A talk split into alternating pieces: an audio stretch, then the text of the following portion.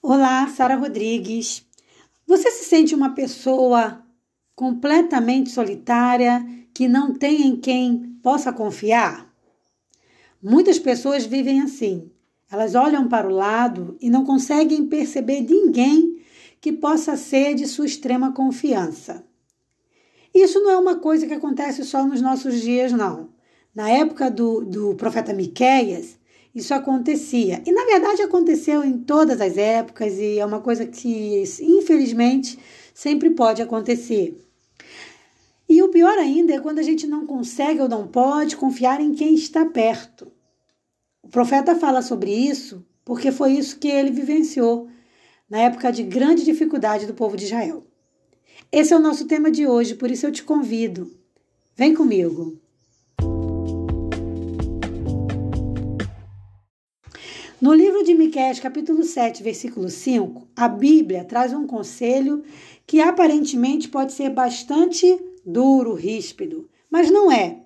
É um conselho necessário. Eu vou ler e depois vou comentar sobre ele.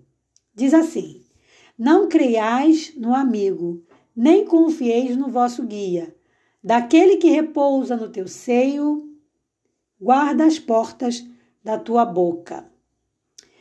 A Bíblia ela está trazendo esse conselho para nós para que a gente possa tomar todos os cuidados quando o assunto é confiança. Porque a dor maior de uma traição de confiança é quando a gente é traído por alguém próximo a nós. Você ser traído, por exemplo, por alguém que você não tem relacionamento muito próximo, dói. Mas não dói tanto quanto você ser traído por alguém que você tinha como amigo. Na época de, de Miqueias, as pessoas viviam de uma forma que trair-se mutuamente era algo comum. Isso tudo por conta de, de uma grande ganância, de uma grande corrupção que as pessoas enfrentavam ali naquele período. Então, isso levava as pessoas, claro que isso não justifica, mas isso levava as pessoas ao quê? A, ser, a serem as famosas traíras. Então o profeta, ele presenciou essa maldade e aí ele se volta para Deus, porque Deus é o seu consolo, porque ele sabe que ali ele não podia confiar em ninguém.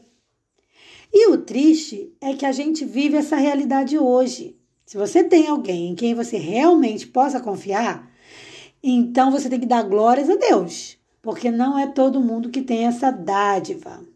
A gente vive num mundo onde as pessoas são cada vez mais egocêntricas, egoístas, só pensam em si mesmas. E a Bíblia já fala sobre isso. Então, elas andam na contramão do conselho bíblico. Elas vão nos seus maus costumes, elas não têm fé, elas não confiam em Deus. Então, o mundo está vivendo hoje a mesma coisa que é, Miqueias, perdão, enfrentou no passado um mundo onde você não pode confiar em ninguém. Não é à toa que a gente vê mãe traindo filho, filha traindo mãe com padrasto.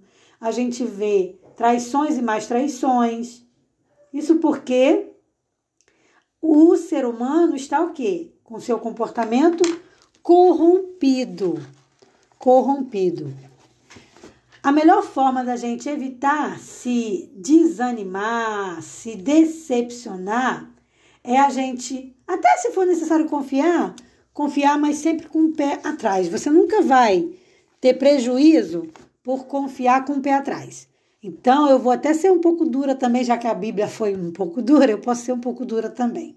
Às vezes a gente tem que confiar em filho, a gente tem que desconfiar, melhor dizendo, em pais, em parentes, em amigos de faculdade, escola. Então, é aquele ditado, né? A gente confia desconfiando. Infelizmente, essa é a melhor forma da gente evitar a decepção. Porque como é triste quando a gente dá um crédito para alguém, né? E a pessoa vem entrar em nossa confiança. Melhor coisa é você não confiar 100%. Então, se eu fosse dizer para você hoje, quem, em quem você deve confiar 100%? Só no Senhor. Nas outras pessoas, as que estiverem realmente mais próximas e que mereçam, você confia aí 60%, 70%. Vai por mim, porque aí você não vai se decepcionar tão grandemente, você não vai sofrer tanto, não que você não vá sofrer quando se sentir decepcionado, mas não vai sofrer tanto. E, e o conselho maior, que eu acho mais importante, que o profeta ele, ele seguiu por esse caminho e a gente deve seguir também, é a gente entregar tudo na mão do Senhor. Então, se você se sentiu traída, traído, se você sentiu que alguém fez alguma coisa que, sabe, te magoou, você não esperava, leva isso para o altar. Mas leva em casa. Não leva numa questão pública, é, abrindo isso para outras pessoas, não. Leva para Deus no teu momento particular com Ele. E aí, Deus vai o quê?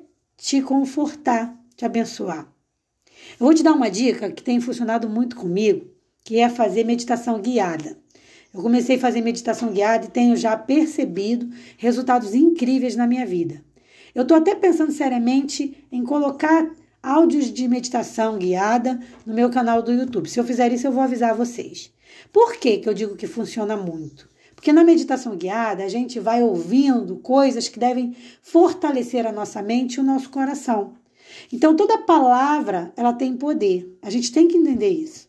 Seja uma palavra boa ou uma palavra ruim, essa palavra vai alterar alguma coisa na vida da gente. Então o que, a gente tem que fazer? Trocar todas as palavras negativas que foram implantadas em nossa mente, seja por um pai ou uma mãe mais agressivo, seja por um amigo, alguém, um professor, mas seja qualquer que for a palavra negativa que a gente recebeu, a gente tem que trocar esse script mental por uma palavra positiva. Despertador meu despertou aqui. Por uma palavra positiva, a gente tem que fazer essa troca para quê? Para a gente reeducar a nossa mente. Então, se eu for te, for, for te dar uma dica hoje, além da dica de você buscar o Senhor, que é a primeira dica, para entregar a Ele as tuas decepções e buscar no Senhor também sabedoria para não sofrer novas decepções, eu também te aconselho a, a meditação guiada, porque a meditação guiada ajuda muito a gente a reprogramar o nosso cérebro para que a gente possa entender o quão nós somos importantes para Deus, o quão nós somos importantes para nós mesmos e nos valorizarmos, porque a gente tem sim que valorizar o outro. Mas lembra daquele, daquele ditado da Bíblia, aquele verso bíblico? Ame ao outro como a ti mesmo. Então, antes de você amar e valorizar o outro, você precisa se amar e se valorizar. Então, eu determino em nome de Jesus que a gente vai se amar e se valorizar. E não vamos ser capacho de ninguém.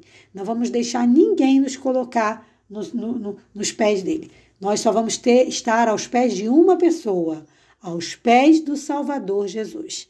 Ok? Então pense nisso e seja feliz com Jesus hoje. Um forte abraço, um bom final de semana. Paz.